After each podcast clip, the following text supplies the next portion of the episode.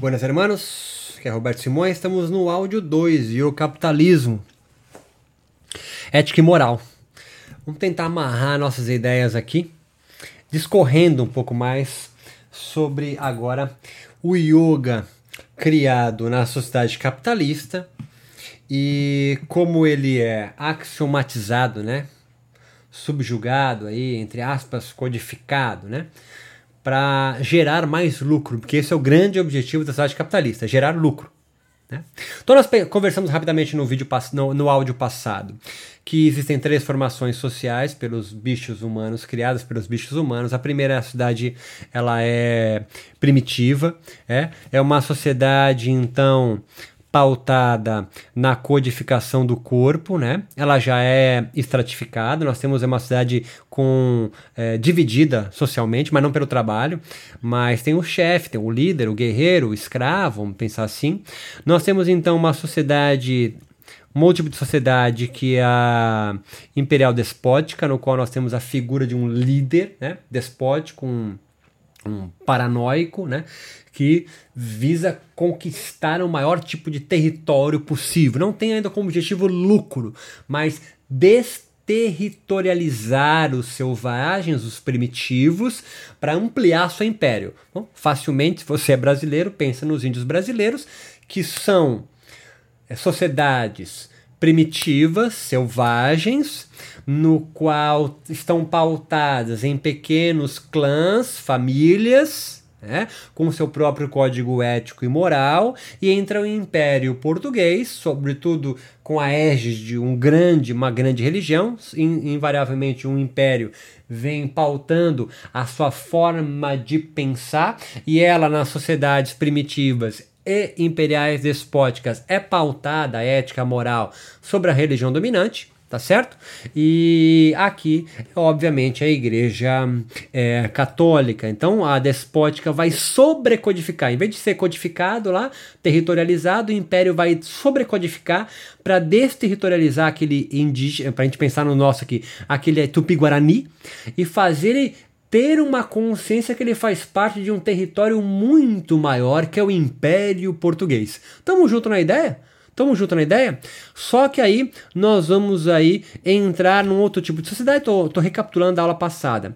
É o capitalismo que ele não codifica ou sobrecodifica, territorializa ou desterritorializa, mas ele vai a criar axiomatização, porque o objetivo dele não é tirar um primitivo de uma de, do, do seu clã ou ampliar os seus territórios, mas é lucro. Se ampliar o território gerar lucro, eu amplio o território. Ajo como um déspota, tá certo? Mas não é o objetivo.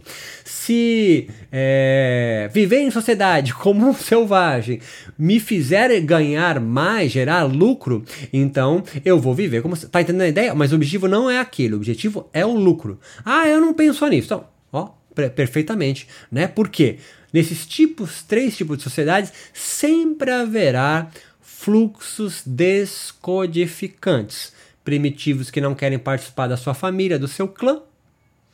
É, é, habitantes de impérios despóticos que acham uma baboseira, por exemplo, considerar um moleque de 14, 15, 16 anos como um imperador, o Deus Sol, como o Japão, por exemplo, ou na China, né? ou a rainha da Inglaterra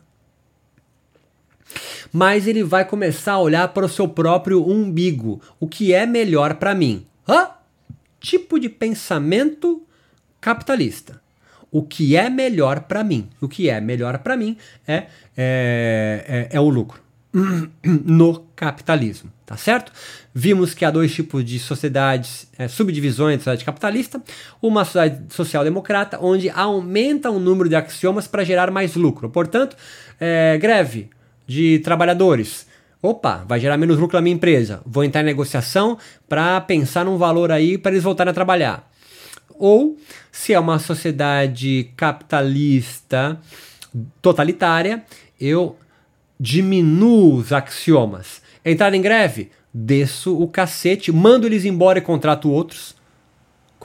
compreende? Né? Totalitário, diminui axiomas, diminu é, de, destrói né? É, os fluxos descodificantes. Social-democrata, ele vai então aumentar os axiomas, né? ele vai fazer esse fluxo descodificante ser institucionalizado. Né?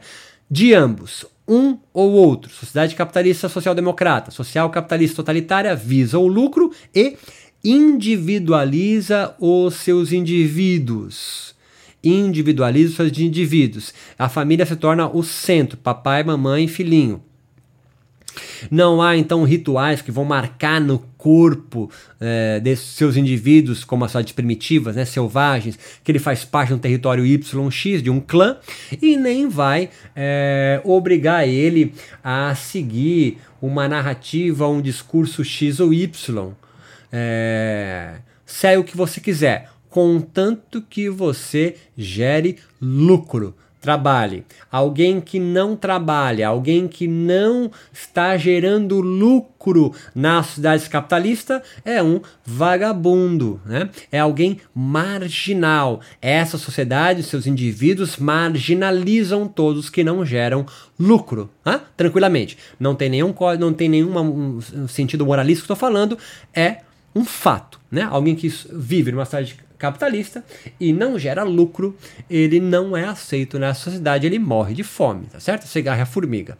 Assim, a sociedade ela não possui castas, mas ela é dividida em função do acúmulo do capital de cada indivíduo. Ou seja, enquanto na sociedade é, selvagem, primitiva, nós tínhamos o chefe, nós tínhamos o guerreiro, nós tínhamos o xamã, por exemplo. Né? Na sociedade imperial nós temos aí muito mais, né? Nós temos, a, a, nós temos aí o, a, o, o, nobre, né? Temos aí o rei, a rainha, o grande chefe, vamos dizer assim. Nós temos o déspota, nós temos aí a realeza que vai girar em torno dele. É, nós temos aí a classe sacerdotal, temos a classe guerreira, nós temos também é, a classe de comerciantes e nós temos depois os escravos e os párias, aqueles que não fazem parte da sociedade. Geralmente é um selvagem, é de uma cidade primitiva que está gal tentando galgar o seu espaço numa cidade despótica, tudo bem? Na sociedade capitalista isso não acontece, é mas a divisão social ela é marcada, ela é pautada pelo acúmulo de capital. Né? O quem tiver maior capital né, por gerar mais lucro, ele é melhor visto nessa cidade. Por isso que ela produz não selvagens como na primitiva, nem déspotas é, paranoicos como a imperial despótica, mas neuróticos, pessoas ansiosas, pessoas é, em depressão, né, pessoas com déficit de atenção, porque o objetivo é acumular lucro. Beleza, fiz aí um passão aí da primeira nossa primeira aula. Então vamos entrar aqui no, no yoga. Vamos pensar o seguinte: vamos pensar nos tipos de yoga. Está dependendo do, dessas três sociedades pautadas aqui pelo bicho humano. Numa sociedade é, primitiva, o yoga primitivo, podemos dizer assim, é um yoga ou um yoga muito mais pautado na mágica, né, na magia, é, no xamã, no feiticeiro. Para mim são mago, xamã e feiticeiro são meio que sinônimos, né? É, não produz discípulos, né? Um xamã, um feiticeiro ou um mago, ele não produz discípulos, né? Mas clientes ou consulentes, né? Alguém de uma cidade primitiva não é, é discípulo do xamã da tribo Tupi-Guarani, é? Mas ele é um consulente, ele vai lá, tá com um problema para ser resolvido por aquele xamã, percebe? É, o mago, o feiticeiro ou xamã, sinônimos aqui nessa fala, ele é diferente de um sacerdote. O sacerdote tem discípulo. Um mago, um xamã, um feiticeiro ou curandeiro, se você preferir, ele tem cliente ou consulente. São pessoas que vão se consultar com ele para melhorar de tal coisa e aí melhor. Claro que você pode seguir ele ou ser é, escolhido por um xamã, feiticeiro ou mago para ser o seu sucessor, mas você não é um discípulo dele. Né? Você não vai cultuar deuses do xamã, né? até essa construção é meio engraçada. Então, o yogi primitivo está muito mais é, é, é, similar, né? análogo a um mago, um xamã, um feiticeiro, que vai então prestar os seus serviços a os consulentes, os clientes, é? ou seja, a, a, que habitam o seu clã ou de um clã próximo que você pode ser é, um xamã é, muito mais é, importante importante do que o clã de um xamã de um outro clã. E vocês podem guerrear entre si, sabe? De poder, né?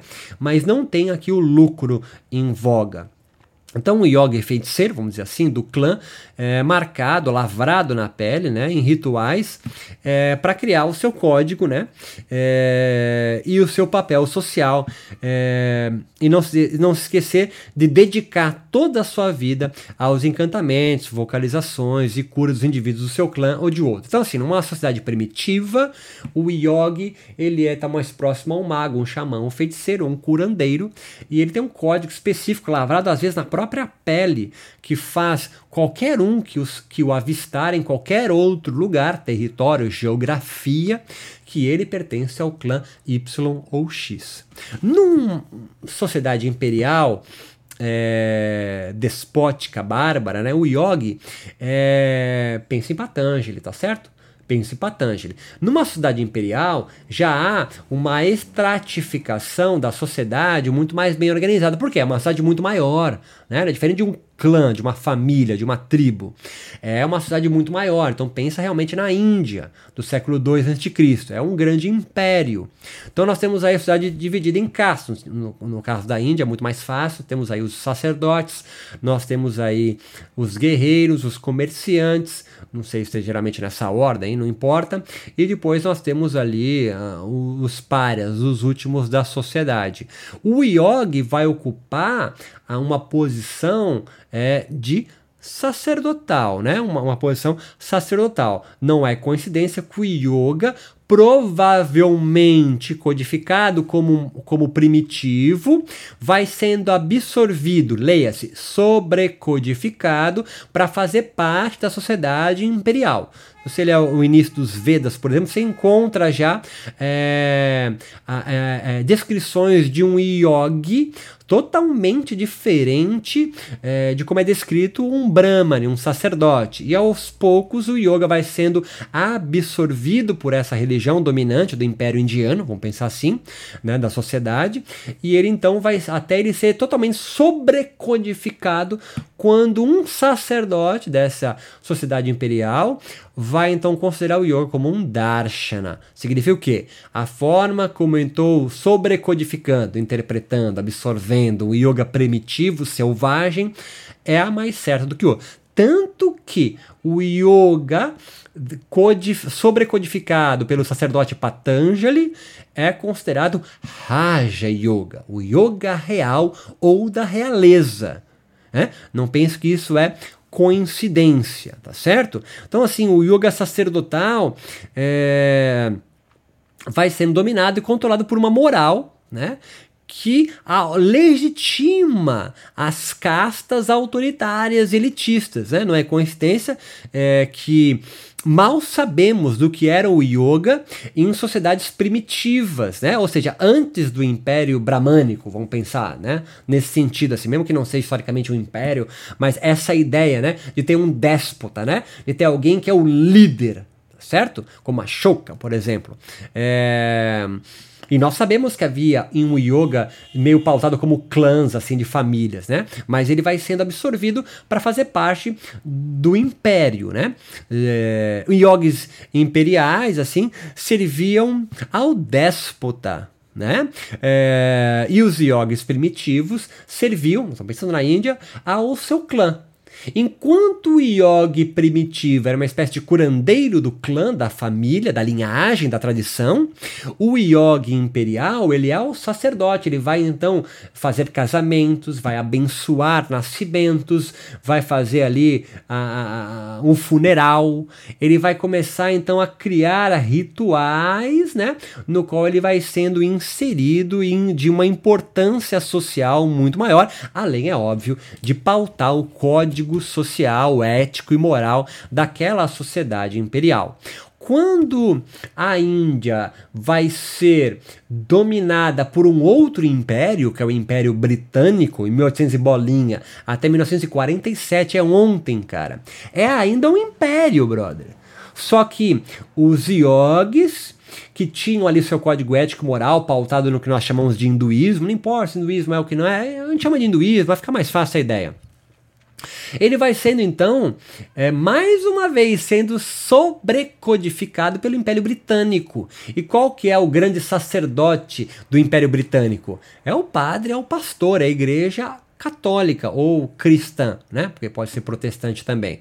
É a igreja cristã. A igreja cristã é, olha para a, a forma do yogi imperial indiano e considera ele primitivo, selvagem. Olha que interessante. E aí há toda uma luta pelo império indiano de mostrar para o império britânico que o coloniza que o seu, a sua forma de pensar o yoga é tão é, importante imperialmente, né, entre aspas, do que a religião deles. E o yoga vai sendo então lavrado numa nova forma, vai sendo sobrecodificado novamente. Mas a partir de 47, quando a Índia então se torna é, não mais o império, né, mas uma, um, um país no qual com, é, com constituição, lá, é um país que vai caminhar para a sociedade capitalista. Né? A sociedade capitalista ela está pautada dessa forma é, por yogis e por indivíduos muito mais individualistas e que visam o lucro. Tá? Sociedade capitalista está pautada no lucro. Ponto. Pula linha, travessão. Não importa. Quando um yogi, então, vai montar a sua escola para formar novos professores de yoga, o grande objetivo dele, além de tentar disseminar, né, mostrar ali, talvez no início, né, na, na essência indiana, quando os yogis, os indianos querem mostrar para o mundo que eles são tão, é, têm uma cultura tão forte quanto o país que o coloniza, né, é, o yoga entra como um símbolo. Mas depois, convenhamos, né? As escolas, as tradições de yoga vão sendo pautadas, sim, pelo lucro, quanto mais alunos ele tem, quanto mais formandos ele tem no curso de formação, mais moral, né? mais é, credibilidade aquela linhagem vai conquistando, tá certo? Isso é um ponto. Em sociedades capitalistas sociais democratas, maior os sincretismos e hibridismos. Porque nas sociedades capitalistas totalitárias, é, qualquer tipo de construção nova vai ser, é, vai ser diminuída por quem está pautando aquele código moral dominante. Então vem contigo na ideia. Sociedades capitalistas totalitárias né, se agrupam é, grupos de yogis mais autoritários. Vem contigo na ideia. E em sociedades capitalistas mais sociais democratas, há uma maior flexibilidade, maleabilidade de yoga surgirem, ou tipos de yoga surgirem. Então, quando você vê numa sociedade capitalista, a nossa, no qual há yogis que ficam batendo em tipos de formações yogicas, métodos, escolas, linhagens, é, que está errada, não obedece à tradição, ele está, no fundo, agindo como é, um yogi que pertence à sociedade capitalista, mas no modelo mais totalitário, porque ele, ele se entende como alguém que vai resgatar uma tradição perdida, de quase despótica imperial. E vai rechaçar qualquer tipo de inovação. Mas ele está fazendo isso para resgatar o, a, a ética e a moral do yoga? Não, porque o objetivo dos indivíduos em sociedades capitalistas é o lucro. Dessa forma, desculpa, aquele yogi que fica gritando que desculpa, esse ou aquele yoga não é tradicional, não está certo, é um yoga errado, é uma interpretação incorreta dos Yoga Sutras, do Bhagavad Gita e blá blá blá, do Vedanta. Na verdade, o que ele está fazendo é uma retórica para aniquilar outros tipos de yoga, escolas, formações, para que só a dele vingue e ele tenha mais lucro, não seja trouxa. Dessa forma, quando alguém diz que o yoga dele é espiritual, mas não religioso, o que ele está falando é: olha, é, se é espiritual, qualquer crença pode vir praticar o meu yoga. Se é religioso, eu mantenho restrito o número de pessoas que podem pagar a mensalidade. Isso faz parte da lógica capitalista. Eu aumento o meu mercado me vendendo como yoga espiritual e, obviamente, eu me fecho como mercado se eu me vendo como yoga religioso. É uma estratégia capitalista para adquirir mais lucro e não uma estratégia é, para resgatar a tradição e os bons costumes e a moral de um yoga, como se estivesse sendo corrompido o yoga. O yoga não foi corrompido no, no período moderno, né? agora. O yoga adentrou a um novo modelo de sociedade, que é o capitalista. Assim, ele precisa se vender muito mais plural, portanto, chamado de espiritualidade, não de religiosidade ou de religião. Por quê? Por duas coisas. Primeiro, quando você se vende com religião, a, a religião dominante daquela sociedade vai brigar contra aquela, porque ela não quer ter uma disputa e dividir fiéis mais fiel, mais lucro. Então, quando um yogi se diz que é espiritual, mas não religioso, ele está obedecendo a lei da sociedade capitalista, que é acumular mais lucro. Porque é só você pensar. Se você vende um yoga que é uma religi como religião, você vai ter mais ou menos adepto na, cidade, na, na, na sua cidade, onde você vive. É menos. E você vai ter o padre, o pastor, dando paulada na sua cabeça. E a segunda coisa, que é o mais importante de todas, se você admite o yoga como um fenômeno religioso numa sociedade capitalista, você não pode cobrar mensalidade. Se você não pode cobrar mensalidade, porra, você aumenta ou diminui seu lucro?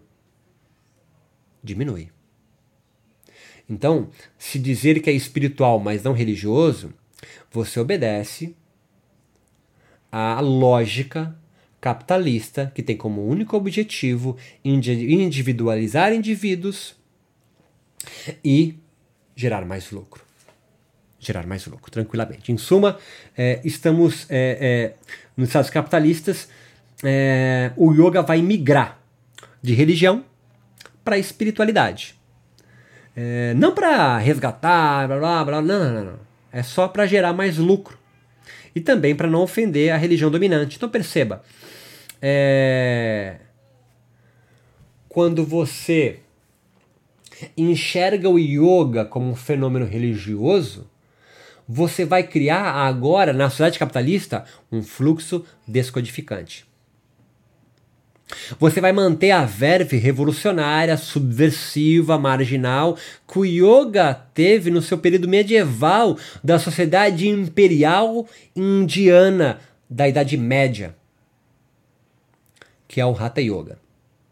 Nós somos muito mais herdeiros do fluxo descodificante Hatha Yogico que no período imperial indiano criticou nos seus textos, nos dois principais, Hadouka Pradipika e o Giranda Sanhita, a estratificação em castas da sociedade imperial indiana, brahmanes, sacerdotes, guerreiros, comerciantes e os párias, tanto que o Hatha Yoga medieval iniciava a gente de castas inferiores. E mais, um Brahmane poderia ser iniciado por um Dalit, tá ligado? Coisa impensável na estrutura social da, da sociedade imperial despótica indiana. Mas como nós não vivemos mais na sociedade imperial, vivemos na sociedade capitalista, o yoga, para se manter como um fluxo descodificante, leia-se, alguém que quer romper com apenas a formação neurótica de indivíduos que visam apenas o lucro e então deixam para trás a ética e a moral do yoga como caminho espiritual, se dizem espiritual e não religioso, porque não querem afrontar a religião dominante, no nosso caso é o cristianismo, e o protestantismo, né? É, como cristão também. É, não querem perder clientes,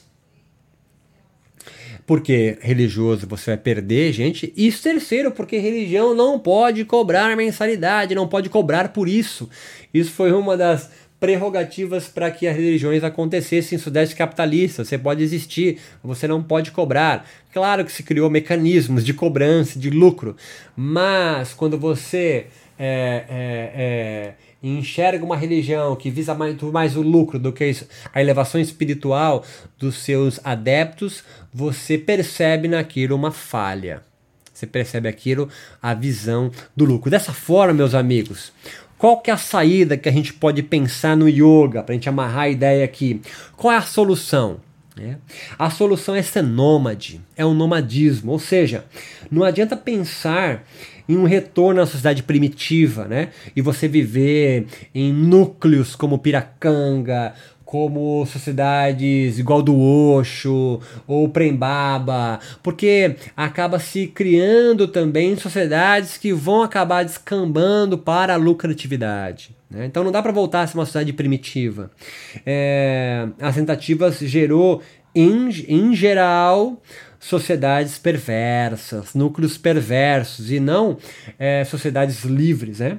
E muito menos acredito que alguém deseje viver em núcleos sociais imperiais despóticos, né?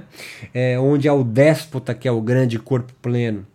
Né? A sociedade capitalista é o nosso modelo social e não há como fugir dele, não há um outro, um outro, uma outra opção, mesmo sociedades comunistas ou sociais, comunistas, socialistas, né? É, entre aspas, de esquerda, elas também visam lucro, tá certo? Tá aí a União Soviética, tá aí a China, tá aí Cuba certo? A sociedade capitalista é o nosso modelo, mas podemos lutar por organizações capitalistas mais sociais, democráticas, né? Ao invés de totalitárias. Então, é, nós devemos saber utilizar os axiomas. Né? É, que nós comentamos na outra aula, ou seja, que é quando alguém está um trabalhador entra em greve com maior lucratividade, né, para aumentar o seu salário ou diminuir a jornada de trabalho, é, você tem que utilizar esse axioma, mas não se deixar institucionalizar. Vou dar exemplos disso no mundo do yoga é você ir para dar aulas de yoga em sistemas carcerários, por exemplo, nos centros de, de do CRAS, de assistência social.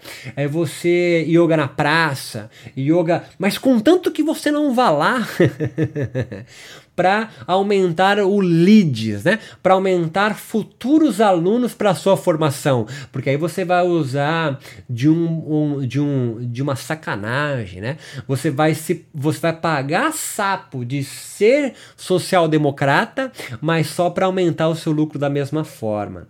Então, qual que é a saída? É ser nômade, ou seja, você se utilizar do axioma, utilizar de, de uma institucionalização é, que o yoga pode acontecer como uma escola de yoga, tá certo? Uma escola de yoga, uma, é, ela é axiomatização, né? Você criou uma escola, você tem um, um, um, um, um como é o nome, que não é CPF, né? Você tem um CNPJ, né, da sua escola, mas você não se, você não vai usar esse CNPJ, né, essa institucionalização do seu método, da sua escola, para gerar mais lucro.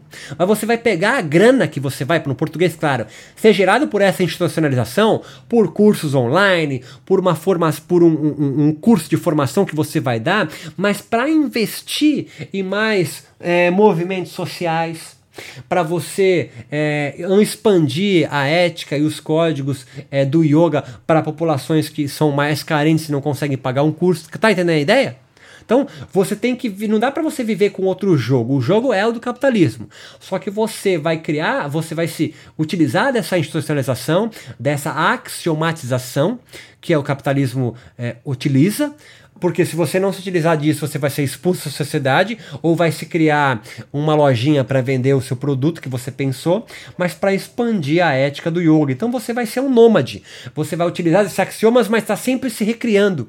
O yoga é um fluxo descodificante porque o yoga deve preservar a criação de novas formas de viver, de novas formas de amar, de novas formas de cultuar Deus, de novas formas de meditar, mas nunca se render a apenas apenas a acumulação de capital e de lucro. Então a crítica que se faz é, do yoga moderno, do capitalismo, não é você ter um milhão de tipos de yoga. Isso é bom, isso é o nomadismo, tá ligado? Mas a crítica a quem se utiliza dessa institucionalização apenas para formar mais lucro e aí você se vende ao sistema. Você vai começar a pensar o que é que eles querem ouvir que eu fale. E aí você começa a moldar o seu discurso para ganhar. Aí você se rende. Aí é uma hora que você se institucionaliza de uma forma negativa. Por quê? Você molda o seu discurso para o que todo mundo quer ouvir. Para quê? Para ter mais gente ouvindo o que você quer falar? Não. Para você acumular mais riqueza, para você ter mais lucro. Esse é o segredo, ser nômade. Mas nômade significa tá pegando dinheiro que você ganha para investir é, em livro, em viagem, em curso, numa aula de yoga de graça que você vai dar. E você então disseminar a, a, a sua forma de viver, a sua forma de se vestir, a sua forma de amar, a sua forma de pensar também. Né? Em poucas palavras, como prática, o yoga em sociedades capitalistas é, não deve cair né, na formação neurótica né, que é correr atrás apenas do lucro. Né? O primeiro passo é não se vender, ou seja, não trocar caivalha ou ressignificá-lo pelo lucro. Né? O caminho é do yoga nômade, ou seja, usar a axiomatização para produzir mais fluxos descodificantes né? e os seus próprios valores. É. E como é que eu percebo que eu não vou cair nesse, nessa falácia do eu capitalista? É quando você começa a perceber que você não está formando discípulo, mas você está formando yogis pensantes. Lembra? O objetivo do yoga não é formar discípulo, é acabar com a ignorância. Esse é o teu objetivo. É acabar com a ignorância humana. Você começa a perceber que está formando discípulo, você está indo para um lado diametralmente diferente do yoga quer dizer e se transformando num capitalista do yoga, num yogi capitalista que visa apenas o lucro e molda sua fala, molda sua prática, molda os produtos que você vende, axiomatiza o seu método, a sua prática, ou seja, institucionaliza apenas para visar mais lucro. E você entende, se orgulha, gera tesão em você. Quanto mais discípulo, quanto mais lead, quanto mais alunos você tem, você acha que está indo no caminho certo. Isso não é ruim, tá certo? Eu não estou querendo dizer para você não ter iPhone, não ter um carrão, não é isso. Não é isso, não seja tolo.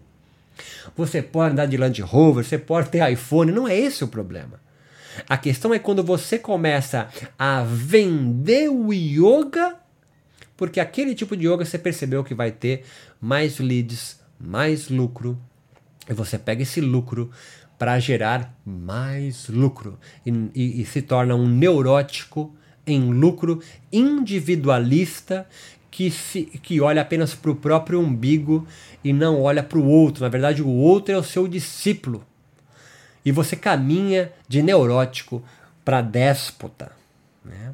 Yogi nômade, então, significa praticantes, professores e yogis que não se fixam em um modelo único, mas abre as suas experimentações, abre as suas práticas, as suas experiências e está em constante jogo de criação e destruição dos seus valores, se recria a todo momento.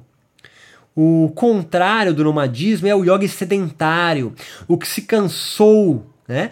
que segue a moral e os bons costumes, se, tornam, se torna invariavelmente um yogi totalitário, se torna um yogi autoritário, que aponta o dedo sobre o que é e o que não é o yoga, se torna um reacionário, um yogi fascista, né? que compreende, por exemplo, Yama e Niyama como um código moral de conduta e que não segue aquele, aquele código está corrompendo o yoga. Porque o yoga capitalista é o yoga que neurótico, portanto, é o yoga que entende que é, o yoga é fixo e imutável.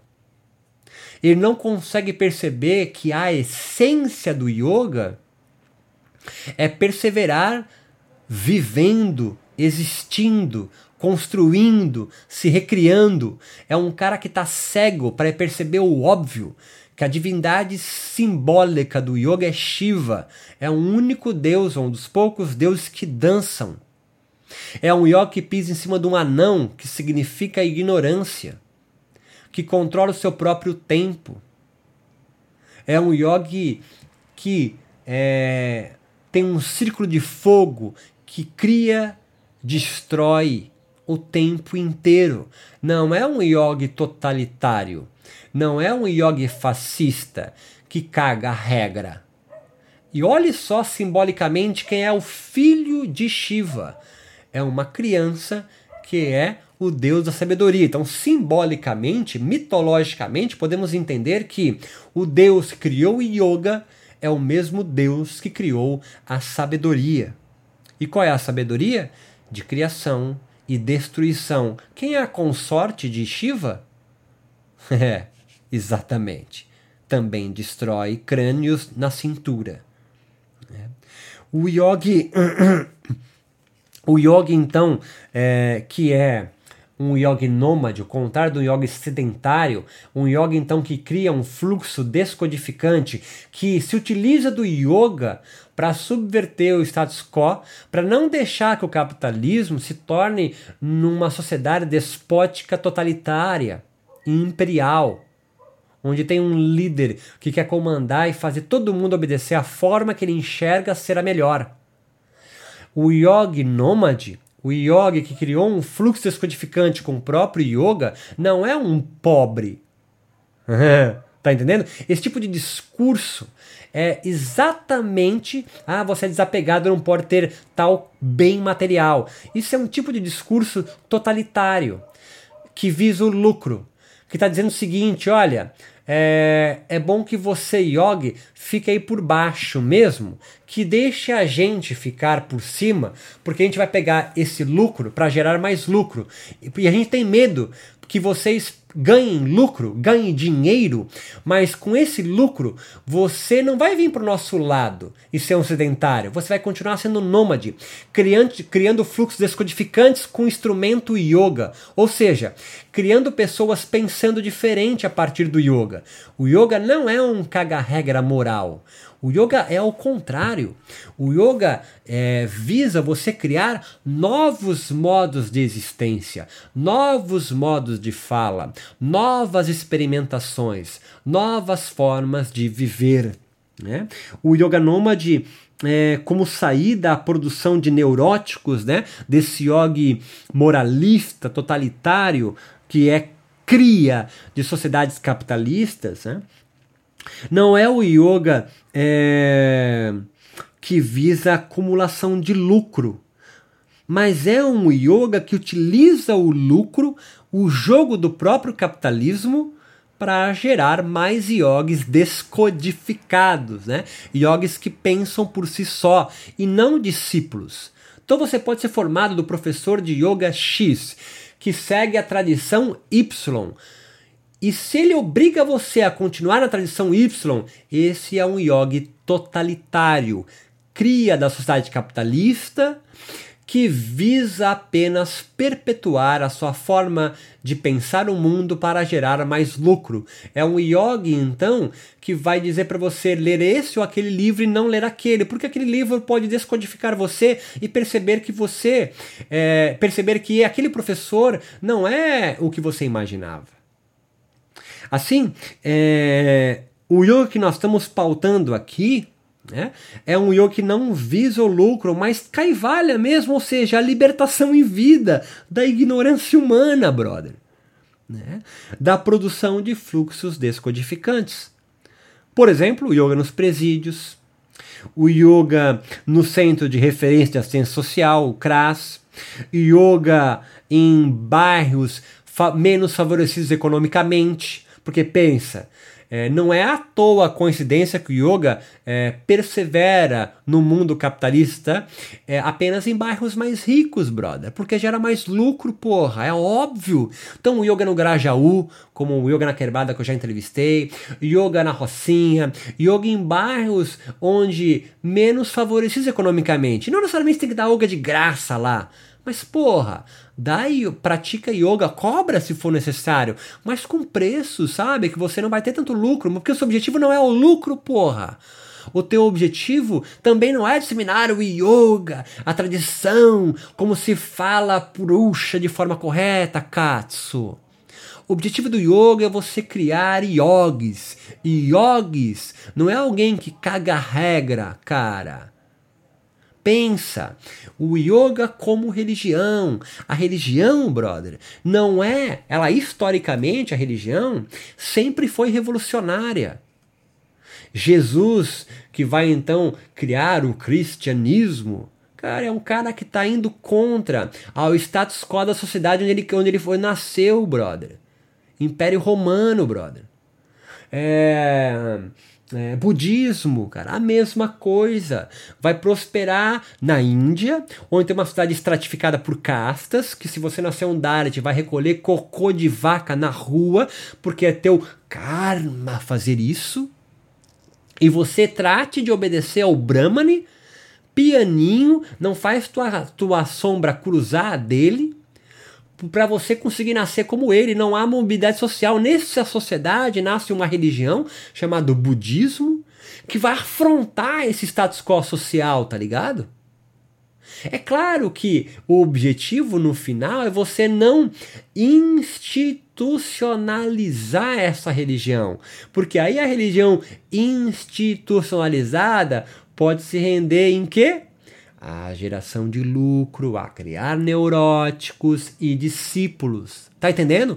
A religião pode ser institucional, mas a religião em si, ela não é institucionalizada e ela nasce para romper. A religião sempre nasce como um fluxo descodificante, brother. Olha, um banda ainda é um fluxo descodificante. Claro que há brigas entre elas, por discípulos, igual, mas ainda ela é um fluxo descodificante. O yoga é um fenômeno religioso do mundo moderno, disso, da sociedade capitalista. A, a yoga, assim como algumas centenas de outras religiões, nascem em sociedades capitalistas. A maioria das religiões que você conhece, mas tradicionais nasceram no modelo social imperial, brother. Bárbaro, despótico, que nós herdamos. Mas há uma, algumas centenas de religiões que nasceram em sociedades capitalistas. E, e, ela, e nós temos que lutar, independente de qual religião você tiver, que a sua religião não vise lucro, mas vise criar pessoas livres que possam pautar a sua vida de forma livre.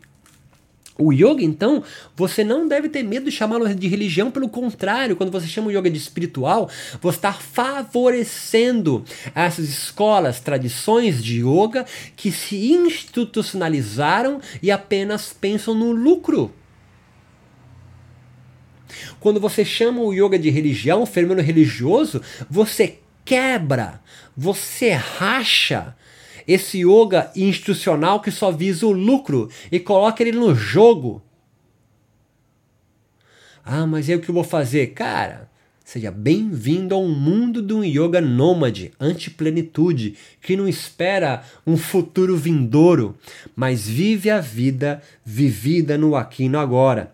O yoga, então, migra de paranoico de sua influência social despótica imperial indiana para um yoga neurótico por influência capitalista moderna. No período social imperial surgem os Hatha Yogas, como disseram, que foi um fluxo descodificante do Império Indiano, mas que, subvertem, que subverteu a paranoia imperial sacerdotal bramânica dos sacerdotes. Modernamente surgem os que eu denomino de yogis antiplenitudes yogis de certa forma esquizofrênicos, não aqueles de hospital, mas yogis que é, são plurais, híbridos, yogis que vivem na sociedade capitalista, mas é, utilizam das axiomatizações do capitalismo né, para descodificar a vida de outros e não para criar discípulo. Não viso lucro, mas caivalha. Você joga o jogo, mas cria as suas regras de jogo.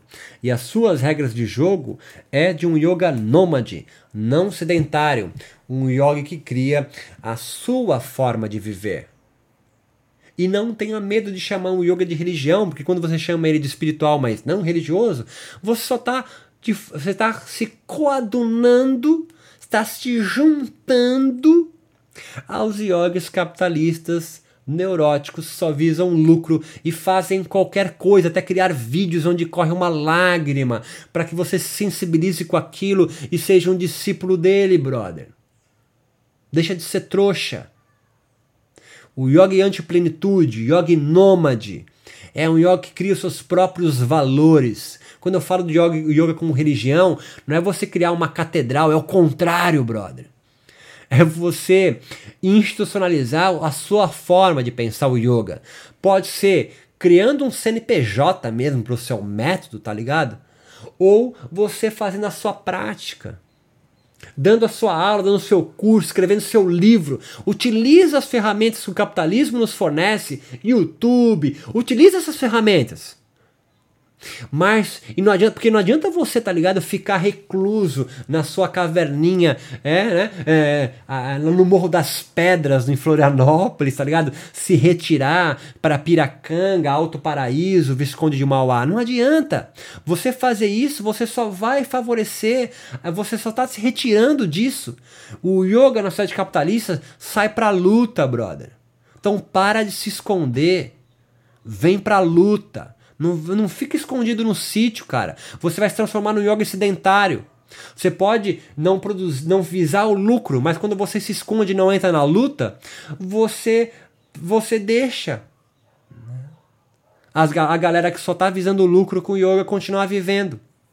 Então tô pedindo para você arregaçar tuas mangas sim e produzir conteúdo digital, escrever livro, montar curso, formar um núcleo para interpretar o Yoga Sutra, mas com essa visão não totalitária, não sedentária, mas é, de um yoga anti-plenitude, de um yoga nômade, que tem coragem de interpretar um Yoga Sutra, mas não repetindo, cagando regra, mas que é, paute novas formas de existência, novas formas de amar, que pense nas minorias, sim. Né? Que utilize os axiomas do sistema capitalista, é, mas pensando não na geração de lucro, mas na geração de mais caivalha e não de lucro. Espero tenha me feito compreender. Forte abraço a todos e até os próximos podcasts.